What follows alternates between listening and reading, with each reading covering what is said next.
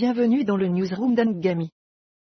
Ici, nous vous apportons les dernières actualités du matin, toutes générées par l'intelligence artificielle. Commençons par le monde. Le télescope Webb a capturé des images spectaculaires de galaxies en spirale, révélant des millions d'étoiles scintillantes. Pendant ce temps, à Kiev, le bouclier de défense aérienne était sur le qui-vive, avec des projectiles volant de toutes parts. En nous tournant vers le Moyen-Orient, nous examinons pourquoi les rebelles ouïs du Yémen accueillent favorablement les conflits avec les États-Unis. De plus, les tensions entre Israël et le Hamas persistent, avec des accusations portées contre l'UNRWA, tandis que les États-Unis ont frappé des cibles outils. Aux Émirats arabes unis, Abu Dhabi prévoit d'installer des plaques commémoratives dans des sites historiques, pour préserver leur héritage culturel. Dans le domaine des affaires, les actifs gelés de la Russie génèrent des milliards de dollars, tandis que l'Union européenne se prépare à les envoyer en Ukraine. En termes de technologie, Amazon a lancé un assistant de shopping basé sur l'intelligence artificielle, alors que les acheteurs des fêtes de fin d'année ont contribué à augmenter les revenus de l'entreprise.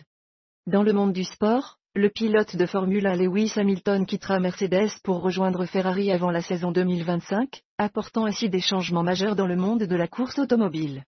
Enfin, dans le domaine du divertissement, Demi Moore nous donne des nouvelles de Bruce Willis. Restez à l'écoute pour en savoir plus sur cette histoire captivante. Ceci conclut notre segment d'actualité d'Angami Newsroom. Passons à notre interview.